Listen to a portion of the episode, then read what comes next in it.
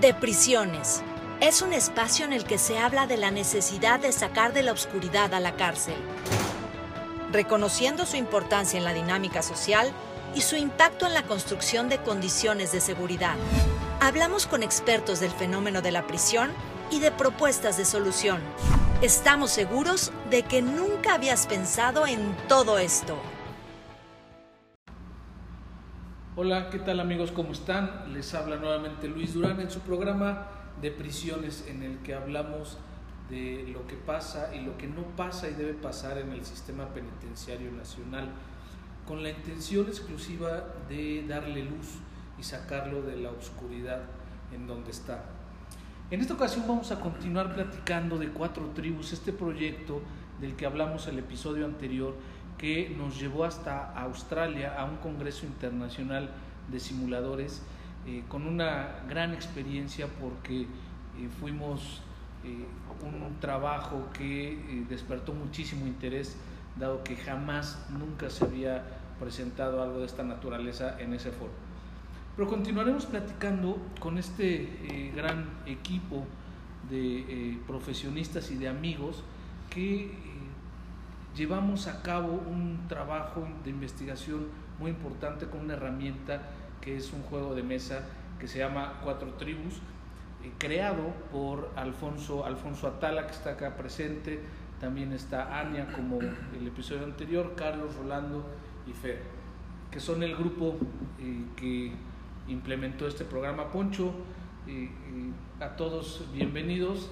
Que, nos quedamos en, en el episodio anterior eh, hablando de la proyección o la herramienta o, los, los, datos que nos arrojaba este juego Cuatro Tribus para eh, ver cómo es que una persona que cometió un delito eh, tiene algún tipo de rasgos, algún tipo de historia que lo llevan a cometer un delito y al interior del centro de reclusión mantienen estas, estos rasgos o estas características.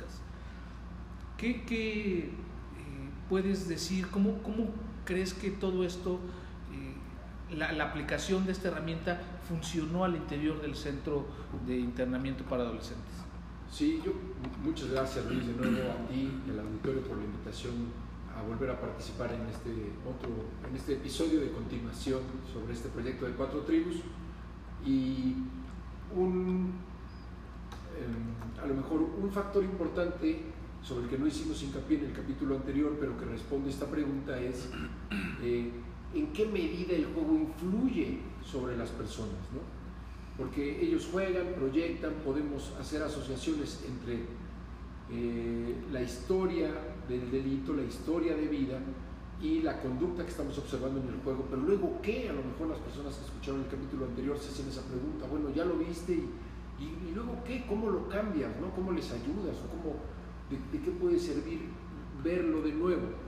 Bueno, pues sirve en, dos, en dos distintos momentos. Uno es inmediatamente el monitor ahí que conoce el archivo y, está viendo la partida, tiene la oportunidad de hacer una intervención en ese momento, ¿no? ahí en el sitio, y de hacerle notar al joven que lo que le está ocurriendo en el juego es muy parecido a lo que le estaba ocurriendo mientras cometía el delito que le está privando de la libertad. Y entonces ahí los jóvenes tienen, ya lo contaremos las experiencias, ya le pondremos como caso, ¿no? Historia de la situación, pero para que la audiencia se vaya dando una idea, los enfrentas a las razones por las cuales están internos y les demuestras que esas razones siguen vivas.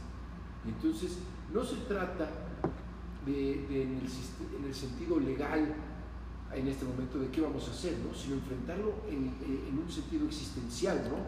Tú sigues atrapado en esta circunstancia, a ti te sigue ocurriendo esto. Y si no quieres volver a perder la libertad, pues conviene que ahora sí lo reflexiones. ¿no? Y como los jóvenes lo están jugando, tampoco te pueden decir que no, no se pueden quitar la intervención porque está ahí ocurriendo en ese momento y se parece en todo. Entonces, esa es una situación muy importante y muy favorable para la reflexión y el cambio de conducta. Y otra es, después de la partida, permite también restablecer los objetivos o la orientación en el, en el trabajo con ellos. Es decir, uno puede tomarse un tiempo aparte y evaluar algunas de las cosas que uno pudo observar. Eh, a mí, no en, no en, el capítulo anterior, pero en otras entrevistas que nos han hecho, Rolando siempre dice la moraleja del final. ¿no? Entonces los talleres generalmente tienen también una serie de intervenciones o interpretaciones generales, o sea, son para, como para la reflexión general de los participantes, no van dirigidas a nadie en particular. Y estas también ¿no? permiten ampliar la, la reflexión de los jóvenes con respecto a, pues cómo está su vida, cómo están sus emociones y qué oportunidades ellos tienen, porque todos ellos van a salir de esta situación de internamiento, ¿no? Entonces, ¿qué oportunidades van a tener pues, de vida, ¿no? Para, para transformarlo. Pues en ese sentido es como eh, de lo más bonito que trabajamos. ¿Y cuáles son los casos que ahorita a alguno de ustedes les pueda venir a la mente en el que eh, hayamos podido ver o hayan ustedes podido ver eh, lo que está, lo que acaba de decir Alfonso, o sea que eh, la persona que realizó una conducta delictiva lo hizo motivado o movido por algunas circunstancias específicas y en el juego proyectó esos mismos datos o esa, esa misma conducta, esas mismas características. ¿Qué, qué, qué caso o, o cuál, cuál, te recuerdas en este momento, Ana? Eh, fíjate que ahorita haciendo memoria, eh, recuerdo mucho el caso de una chica que participó con nosotros en los primeros grupos. Em, ella estaba por secuestro y dentro de la dinámica del delito, eh, al parecer el hermano es quien de manera dominante y agresiva, controladora, la obliga, invita a ser parte de esta acción, ¿no? Y ella un poco ingenua y, sin muchos elementos para saberse en peligro de perder su libertad, participa.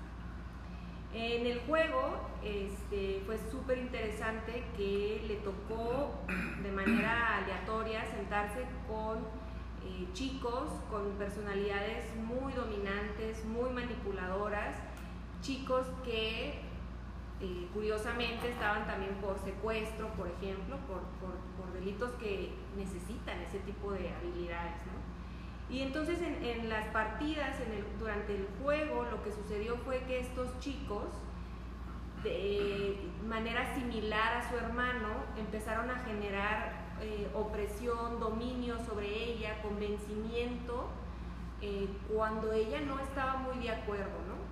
pero bajo el engaño de te vamos a proteger, no vas a perder tu economía, no vas a perder tu estabilidad en el juego, vas a seguir jugando con nosotros, danos tus recursos, nosotros los manejamos por ti y tú no te preocupes de nada. Ella accede en el juego y por supuesto termina perdiendo.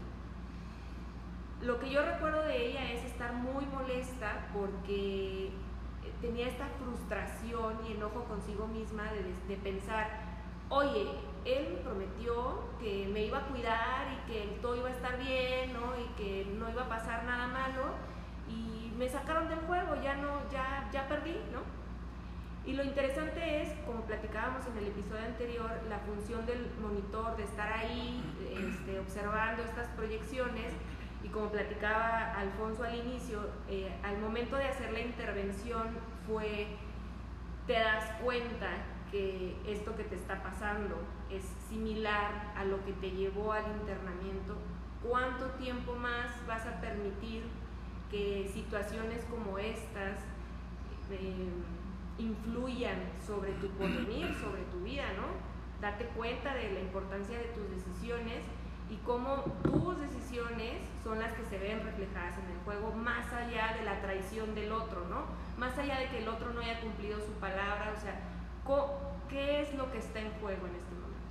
Y a mí se me quedó súper grabado eh, su cara de, de desconcerto, de, estar... Como que le cayó el 20. Como que le cayó el 20, hasta pálida se puso. Y entonces me acuerdo que hubo un momento como de silencio, de reflexión, ¿no? Y eh, por supuesto este tipo de, de intervenciones se le entregan, también esta información se le entrega a los técnicos que trabajan directamente con ellos en el centro, que eh, hacen muy bien su trabajo. y para que puedan darle continuidad a, esto que ella pudo observar en ese momento, ¿no? que ella pudo experimentar de primera mano y como dice Alfonso, no, no pudo decir que no, no pudo decir que ella no estaba involucrada o que, o que no le estaba afectando de cierta manera. Entonces, este, para las futuras partidas, por ejemplo, fue muy interesante el esfuerzo que hizo ella, porque no es que se que de un día para otro ya, no, ah, sí, ya me di cuenta y ya voy a ser mejor, pero, o sea, voy a ser mejor en esto. No, pero sí fue evidente el esfuerzo de pensar lo que está haciendo, de no dejar, de cuestionarse cuando menos doblemente lo que le está proponiendo el otro y, también como de cuestionarse yo qué puedo ofrecerle, o sea, yo, yo también qué tipo de alianzas puedo hacer eh, en el juego y en la vida, ¿no? Como comentábamos en el primer episodio, esta era una de las, es una de las grandes ventajas que se puede simular este tipo de situaciones con los jóvenes afuera, ¿no? Sabemos que afuera existen muchos adultos, ¿no? Se habla ahora de de los sicarios, por ejemplo, que andan contratando niños de 12 años, de 13 años, que son influenciables. Entonces, se puede aterrizar cuando ella obtenga su libertad. Y eso, e, ese, ese esfuerzo que ella hizo, que creo que lo logró durante las ocho partidas, ¿no? ser, ser ella y, y, y, tomarse en consideración, pues es un aprendizaje que se llevará a ella o sea, para lo que le sigue, ¿no? para lo que sigue en su vida. Entonces, eh, fue súper, súper interesante ese caso, por ejemplo. ¿Y qué, qué aprendizaje se llevan ustedes? ¿Qué, qué, qué les dejó a ustedes esta herramienta, la aplicación de la herramienta? Primero el conocimiento de su existencia y la posibilidad de aplicarlo para este tipo de población, pero hemos hablado mucho entre nosotros que también nos deja algo, y nos deja eh, pues cosas que probablemente no habíamos descubierto. Sí, bueno, varios casos vienen a la, a la mente, ¿no? Pero eh, una vez superado en este diálogo el, proceso metodológico, teórico, este, eh, eh, epistemológico de, de, la investigación que realizamos, lo esencial es lo humano, más allá de lo metodológico, como digo, ¿no? y más allá de la teoría, por más genios que nos creamos a veces, eh, eh, al final está lo humano. Y en este sentido, pues recuerdo un, caso este, de, un muchacho este, que tuvimos desde, desde el taller piloto hasta la primera generación que participó en este juego, segunda, tercera generación, eh, este, participó en, en, los cinco talleres que se, que se llevaron a cabo eh, porque tuvo el interés. Se trata de un muchacho de una personalidad sumamente introvertida, insegura, eh, cuya dinámica del delito tiene que ver con esa misma personalidad. Estaban, eh, el, muchacho era albañil, trabajaba con su padrastro a los 16 años, estaban tomando alcohol en la misma obra donde estaban trabajando. hubo una pelea entre el, el, padrastro y otro de los señores albañiles que estaban este, ahí tomando en la obra. se pelearon, y el padrastro le dijo a este muchacho, este, pégale en la cabeza con el martillo, agarró el martillo y, este, y acabó con su vida de, de esta manera. Llega a internamiento, eh, una persona influenciable, introvertida, insegura, como, digo, y en los reportes eh, psicológicos va más o menos en el mismo sentido, empieza a jugar y es eh, una persona que recurrentemente es este, conquistada en la dinámica del, del juego. Eh, se le explican las reglas, eh, dice que las entiende, más o menos va ahí haciendo juegos, pero siempre acaba una eh, pegándose a alguien más dominante y dos finalmente siendo él el conquistado y perdiendo el juego, ¿no? E incluso hasta deseando y posibilitando perder, perder pronto. Eso pasó en el taller piloto, pasó este, en la primera generación en la que participó, segunda generación, tercera generación de, de las personas que, de los muchachos que participaron y vamos viendo un, eh, eh, digamos, avance en su manera de jugar. Por supuesto, también tiene que ver con el conocimiento que ya va adquiriendo eh, por, en comprender mejor las reglas, pero también va concientizando la manera en que él juega a la vida, la manera en que participó en el, en el propio delito, cómo fue que él obedeció el, el, mandato de una figura de autoridad, de una persona mayor, y que le está volviendo a ocurrir, ¿no? Aunque el muchacho de al lado tenga su misma edad, sigue siendo una persona mayor para él, porque su personalidad introvertida, insegura, se pega a, a alguien mayor, a alguien con mayores posibilidades, y entonces él es el que decide, ¿no? Como decía Ania, este, Alfonso hace, hace un momento, estas características ya en la intervención al final, a la manera de moraleja, para que siga pareciendo juego más que intervención terapéutica, ¿ok? Vamos a pensar cómo es que esto ha sucedido recurrentemente, pero sobre todo cómo ya puede no volver a suceder para que tú tengas mejores herramientas para, para vivir allá afuera. Acabó, se, se, salió, salió de prisión, lo vimos en todos estos años, lo conocimos, cometió el delito de 16, lo conocimos de 18, salió de 20 y en el sentido humano, recapitulo, es, eso es lo productivo emocionalmente para nosotros, no como teóricos, sino también como seres humanos, como adultos, que le podemos aportar a estos muchachos para que regresen a la sociedad en mejores condiciones. Sin duda, historias interesantes. Carlos, ¿qué, ¿qué, recuerdas tú de estas intervenciones en las que pudimos participar o pudiste participar específicamente de cuatro tribus? Pues bueno, eh, también algo muy interesante y ah, retomando el sentido humano que comenta Rolando, es que falsamente se podría creer que una persona que comete un delito es maldad pura y lo comete por pura maldad. Y este, este, este modelo de cuatro tribus y estas proyecciones nos, a nosotros como teóricos nos dimos cuenta que no. Y lo predica la, la criminología, que hay múltiples factores que llevan a una persona a cometer delito y nosotros que interactuamos con ellos casi durante un año, más o menos que se llevó a cabo toda esta investigación, pues creo que nos dimos cuenta del lado humano, del lado humano en que nos, los responsables del sistema penitenciario en el Estado y en lo nacional, creo que debemos de aportar un poco más en ese aspecto y no nada más de, o dejar de pensar que las personas que cometen delitos son porque son personas malas. No es cierto. Afortunadamente, la mayoría de los casos es por otros múltiples factores y no necesariamente eso. No estoy diciendo que no, no haya, pero afortunadamente es el menor de los, del porcentaje. Y ese es mi gran, eh, bueno, lo, lo, mi aportación, pero aparte lo que yo aprendí es eso, afianzar el lado humano de la criminología y no nada más casarme con la maldad de cometer delitos. Uh -huh. Muy bien. Y como, como resultado de, de este trabajo de investigación, que hicimos, que realmente ustedes fueron los que operaron este trabajo, llegamos a un día una noticia de Alfonso Atala que nos dice que eh, va a haber un congreso, un congreso internacional de simuladores. En ese congreso eh, se presentan diferentes eh, sectores de la industria, incluso de, también del sector público de, diferentes países. Yo recuerdo que hubo representación de eh, países como Japón, China, Estados Unidos.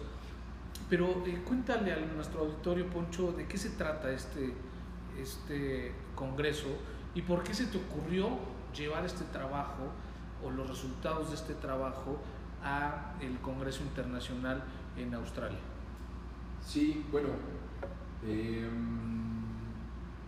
ya que habíamos hecho todo este trabajo metodológico y, profundo y bien hecho y sistemático, pues también era importante eh, pues codearnos, yo siempre digo con los güeros, ¿no? Porque hay cierto, perdón por la expresión, ¿no? Pero a lo mejor audiencia también lo ve con esa ligereza, ¿no? Hay, hay, una, hay un supuesto, es falso, pero hay un supuesto que en las economías en desarrollo, como así nos dicen, ¿no?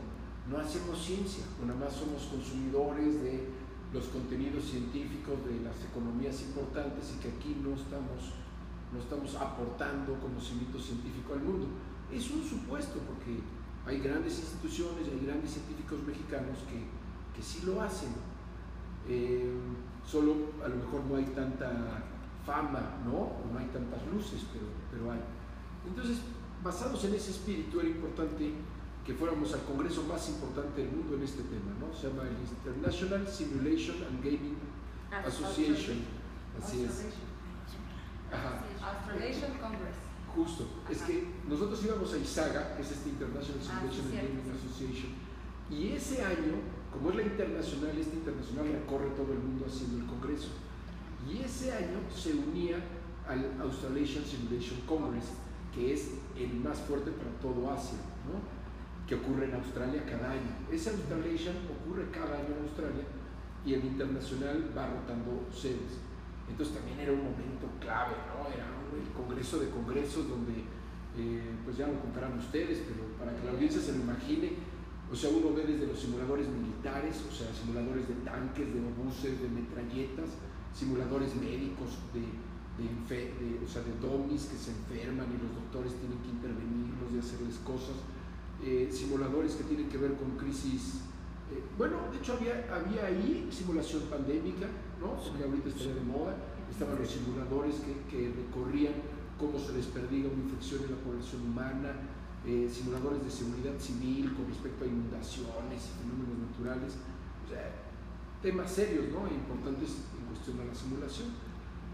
Y nosotros, mexicanos, éramos los primeros mexicanos que aparecíamos en este congreso que lleva cuarenta y tantos años de realizarse. Nunca habían ido mexicanos. Y además éramos los primeros en el mundo que presentábamos un simulador que, a ver, experiencias de juego en las cárceles hay desde siempre, ¿no? Porque incluso el ajedrez adentro de las prisiones es como una cosa hasta medieval casi casi, ¿no? No, no, no es medieval propiamente, pero ya por ahí de 1600, ya renacentista ya hay, pero, pero nunca con el afán criminológico y de tratamiento penitenciario, o sea, o no con, el, no, no con esa posibilidad clínica de intervención, porque hay otros programas que tienen que ver con jugar en el ambiente, con desarrollo de habilidades en el ambiente de internamiento. Entonces también había una vanguardia ahí muy grande y hacerlo eh, en este lugar pues era, era sumamente importante. Y ya lo dijiste, ¿no? Nos fue muy bien. eh, nos fue tan bien que ese artículo de investigación termina publicado en el anuario más importante de, de juegos y simuladores a nivel mundial. O sea, cada año se hace un anuario con las investigaciones de vanguardia y México, con nuestra investigación, es el capítulo 1. Exacto, eso te iba a decir, que además de que fue publicado, fue publicado como capítulo 1, que Sí. eso eh, dentro de estas publicaciones de investigación eh, tiene mucha importancia porque es precisamente el que cualquier lector de estas publicaciones al abrirlo se encuentra con el primer capítulo, o sea, quiere decir que eh, sí le dio mucha relevancia. Sí, fue muy importante para ellos. Y, y para nosotros también, ¿no? Porque era la forma de garantizar que lo que estábamos haciendo, sabíamos que estaba bien hecho, pero cuando te revisan tus pares internacionales y te aprueban, pues sabes que tienes un estándar internacional, ¿no? Que tu metodología está finamente consensuada y el seguimiento fue el correcto y que los hallazgos, o sea, y la metodología eran eh, pues relevantes a nivel internacional, porque incluso ahí pues nuestros pares mundiales pues tampoco nos criticaban, ¿no? Más bien eh, recibieron bien la investigación. Sí, y yo quisiera platicarles que una vez que Alfonso propone eh, pues juntar nuestras canicas e irnos a Australia, eh, fuimos efectivamente, eh, solamente íbamos a ir tres personas, Fernanda, Alfonso y yo, y pues ahí empezó la segunda parte de la Odisea, ya teníamos un trabajo de investigación con resultados muy interesantes, ya teníamos la aceptación a este congreso, teníamos ya los vuelos y de repente algo pasa en eh, esta bonita aventura, mi poncho, que eh, como lo decías, nos presentamos con simuladores importantísimos de guerra, ejércitos, simuladores financieros, efectivamente médicos, eh, robots, había, había muchas cosas y nosotros íbamos a llegar con un tablero pues hecho en un trozo de piel. Eh, con unas fichitas diseñado por ti y ese era nuestro instrumento, nada más que algo pasó y no llegó mi poncho. Así es. ¿no? Así es. Pues bueno, este, había ahí siempre un- una ambición y una vanidad, ¿no? De, de presentar esto. Y, pero pues también el universo juega sus cartas y yo este, pues tuve que dejar en manos de Fernanda y de Luis la presentación de este proyecto porque pues increíblemente mis, mi, vuelo inicial, bueno, el vuelo era México, Los Ángeles, Los Ángeles, Melbourne, y en Los Ángeles, cuando estoy ya dentro del primer avión, hay una falla técnica, bla, bla, bla, no puede usted despegar, va para atrás, vamos al hotel, mañana sale su vuelo. En otra aerolínea, o sea, me cambiaron de aerolínea y de vuelo al día siguiente, y en otra aerolínea al día siguiente, otra vez arriba del avión, otra vez una falla técnica y mi avión otra vez no despega y yo no llegué. Y entonces, bueno, pues mejor que Fer nos cuente qué significó para ella exponer en el congreso más importante del mundo.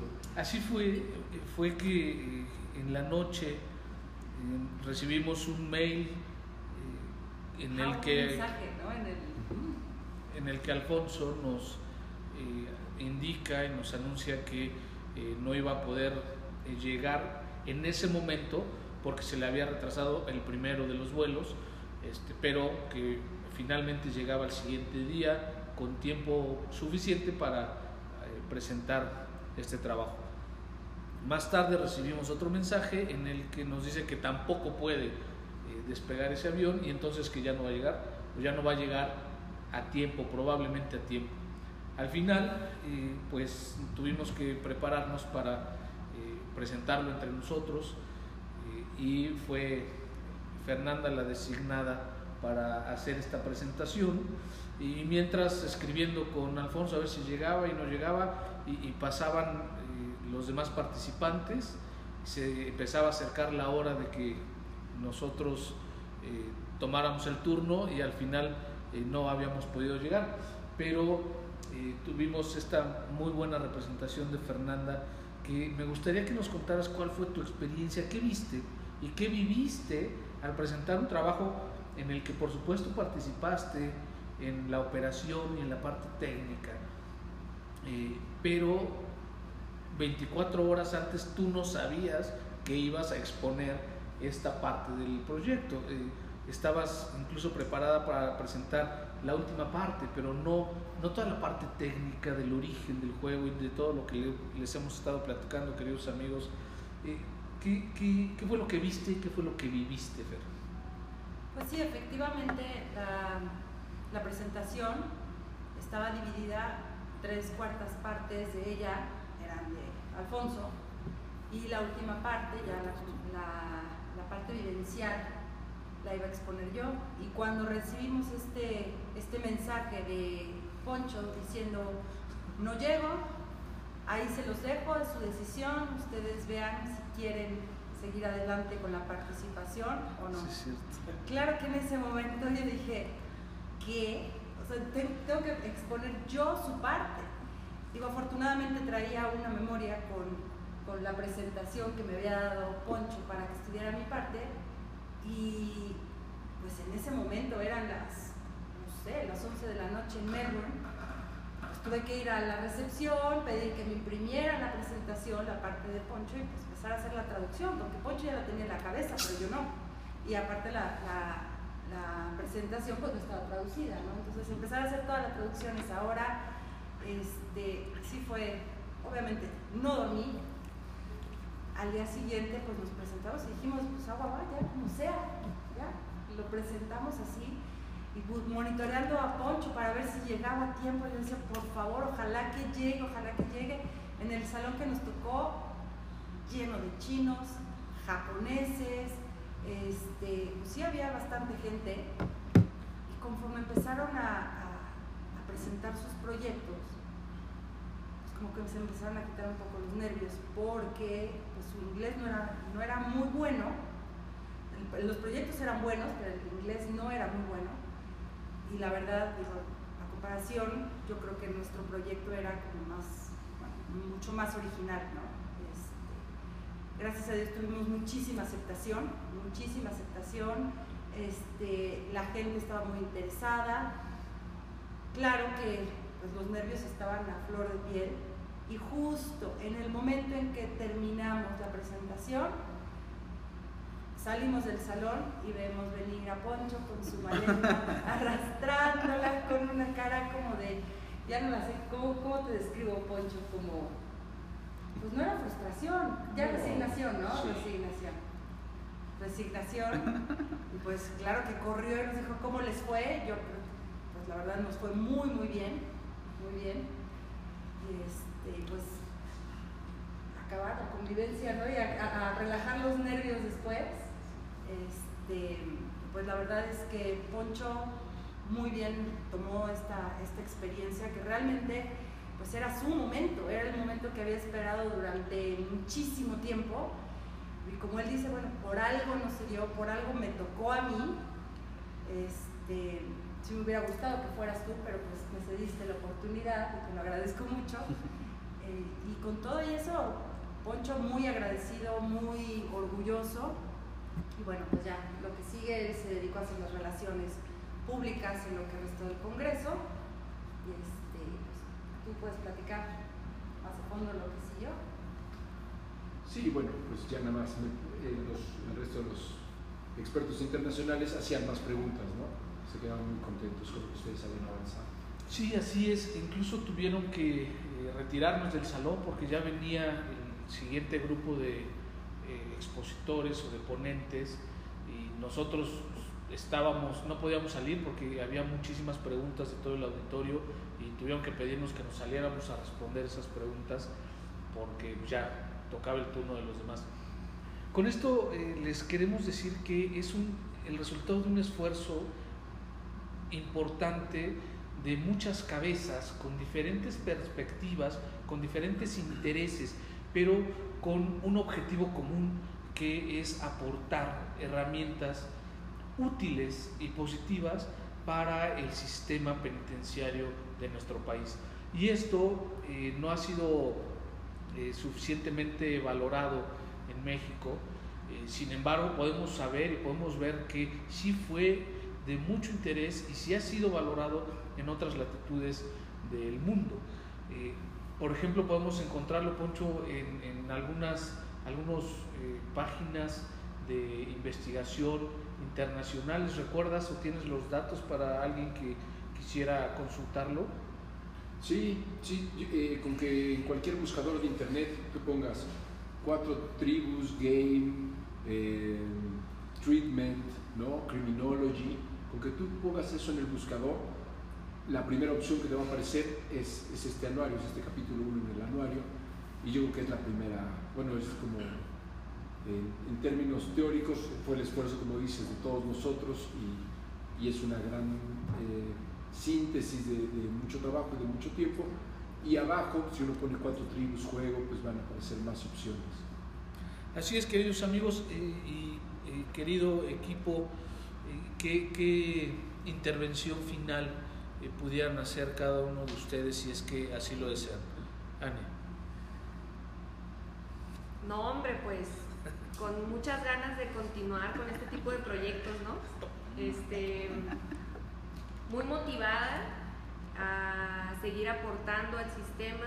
Eh, es un tema que creo que a todos nos apasiona y que logramos que Poncho también se incluyera en el barco. Me parece que no conocía mucho del tema y cuando empezó a, involucrarse, pues siempre es muy interesante ver eh, pues todo, ¿no? Las carencias que tiene el sistema, pero también muchas virtudes que, aportamos. Eh, en alguna otra ocasión eh, comenté que es importante tener en mente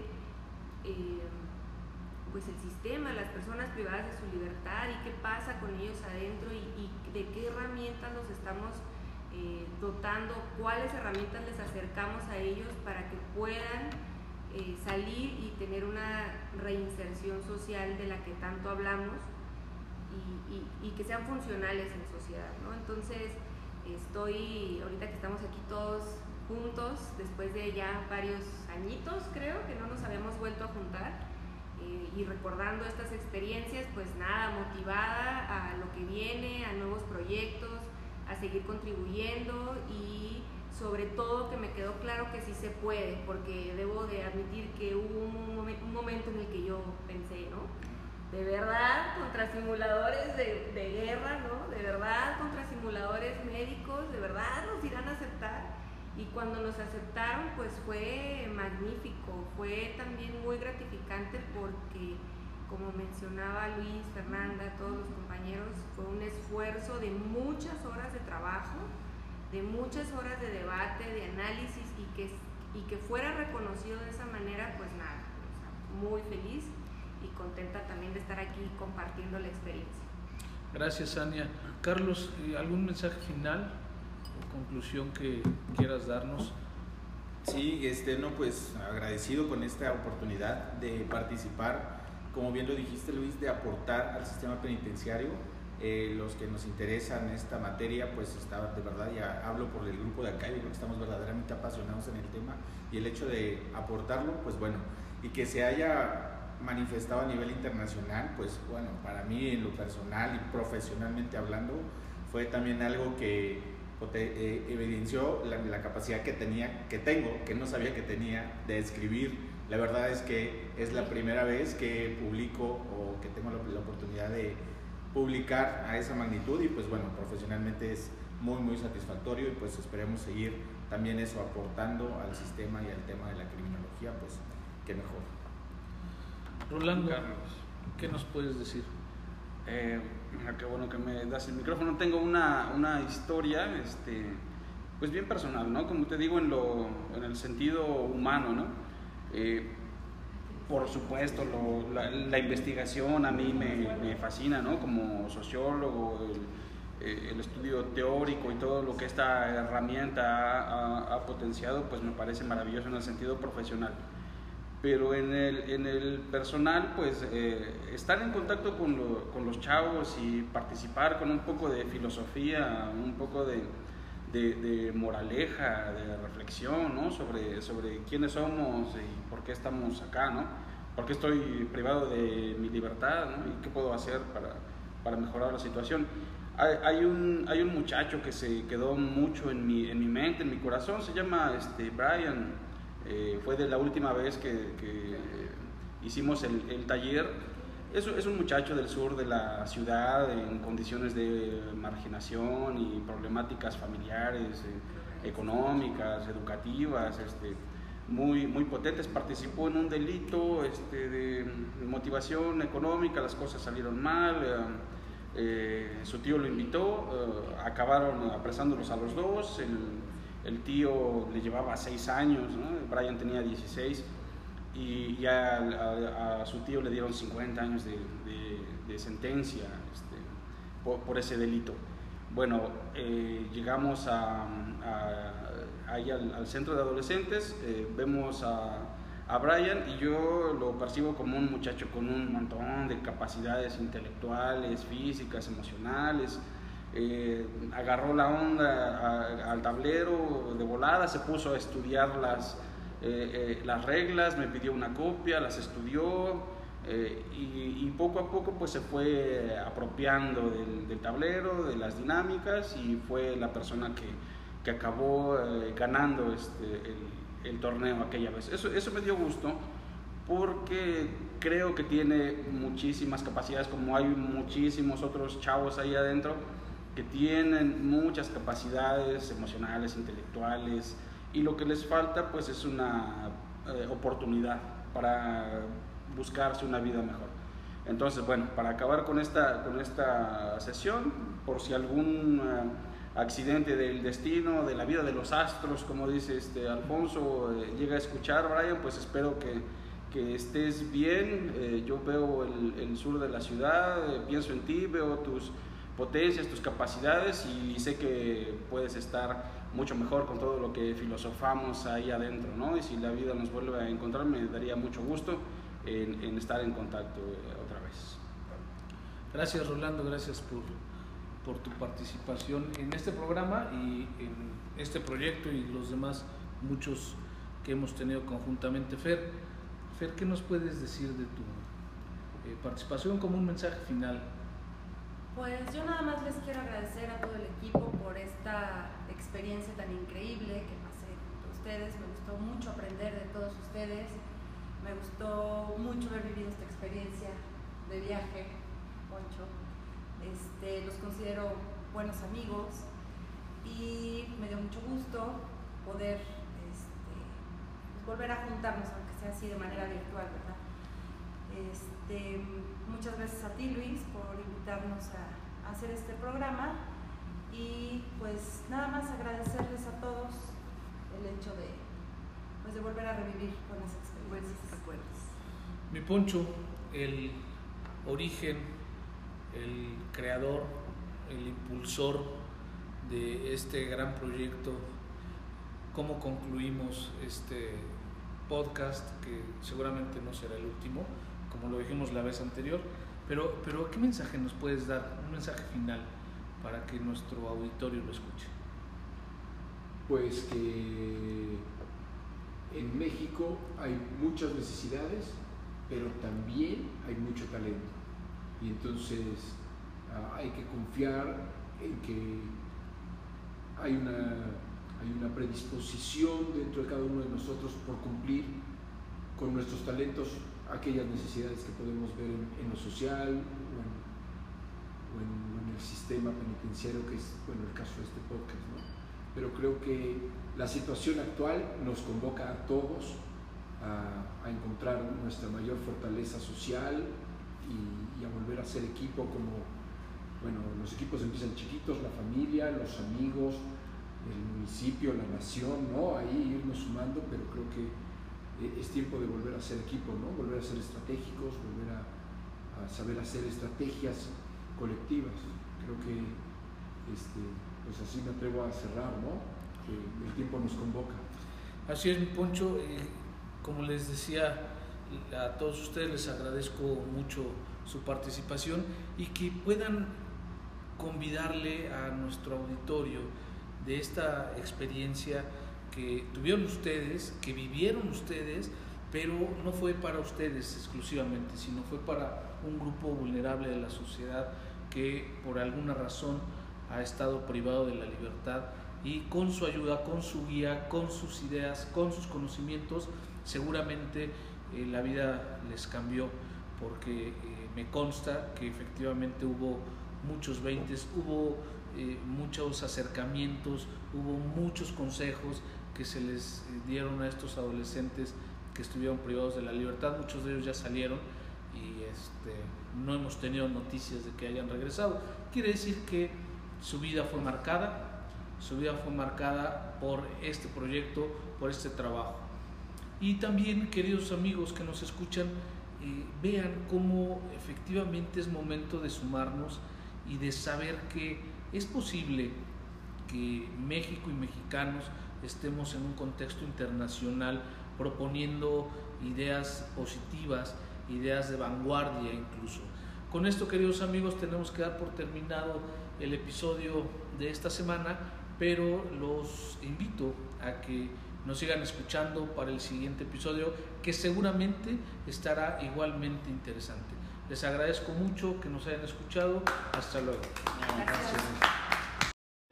Si te gustó este podcast, compártelo. Búscanos en Facebook como De Prisiones y en Instagram de Prisiones. Y si quieres escribirnos, hazlo a deprisionespodcast.gmail.com.